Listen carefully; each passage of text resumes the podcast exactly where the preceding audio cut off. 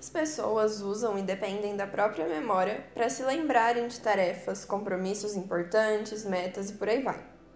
Mas a nossa memória não serve para isso. Ela não serve para ser uma agenda ambulante, não serve para nos lembrar das coisas. Até porque a nossa memória é falha. A nossa mente serve para ser criativa, para sentir, para pensar e não para lembrar.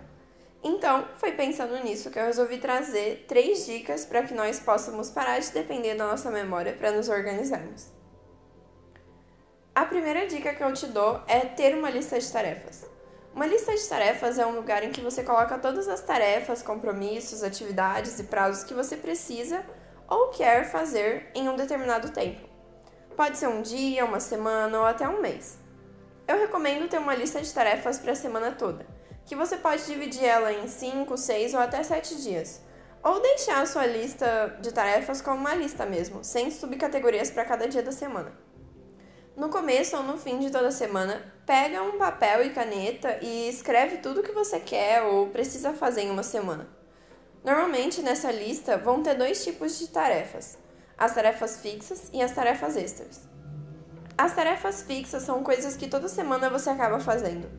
Todas as suas obrigações, todos os seus hobbies, todas as suas atividades fixas, sejam elas semanais ou diárias, entram na categoria de tarefas fixas.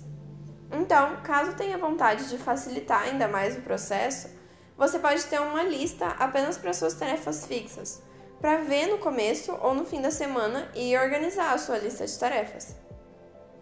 Ah, é, e não esquece de colocar como tarefa fixa a tarefa de fazer a lista de tarefas. Afinal, fazer a lista não deixa de ser uma tarefa. E para que depender da memória para lembrar dela se você consegue fazer isso, sabe? Se você consegue anotar ela. Mas enfim, Daí vem também as tarefas extras. As tarefas extras são tarefas que não são semanais. Podem ser mensais ou tarefas pontuais, em que você vai ter que realizar elas apenas aquela semana. De qualquer forma, a sua lista de tarefas deve ser uma soma das suas tarefas fixas e das suas tarefas extras. Uma coisa que ajuda bastante para lembrar das suas tarefas extras é ter uma caixa de entrada para suas tarefas extras. E as caixas de entrada são uma outra coisa que você pode usar para se organizar melhor e para não depender tanto da sua memória. As caixas de entrada são um lugar em que você coloca tudo o que surge na sua mente, sejam ideias, anotações, lembretes, tarefas que precisa fazer e por aí vai. Eu tenho um episódio inteirinho no meu podcast sobre as caixas de entradas. Então eu recomendo que você ouça ele para você poder desfrutar dos enormes benefícios das caixas de entradas. Eu vou deixar o link desse episódio na descrição, beleza? Para você poder ouvir. Mas enfim, é, acho que a gente já pode passar para o próximo item, né? Não, não vou me demorar tanto nas caixas de entrada. A terceira coisa que pode te ajudar a se organizar melhor e não depender tanto assim da sua memória são agendas ou calendários. Ter uma agenda ou um calendário vai te ajudar a se organizar com duas coisas específicas. A primeira são as suas tarefas que têm prazo de entrega. E a segunda são todas as coisas que tem que você vai fazer a longo prazo, ou um prazo maior do que uma semana. Uma agenda ou calendário vai te ajudar a anotar sempre que você tiver alguma data importante, sempre que você tiver um compromisso que precisa lembrar, sempre que você tiver que lembrar do prazo de alguma tarefa e por aí vai. Além de que, as agendas e calendários te ajudam com metas e projetos. Eu também tenho um episódio no meu podcast em que eu falo sobre as metas e projetos e como cumprir e realizar eles. Então, eu vou deixar o link de, desse episódio no meu podcast na descrição, beleza?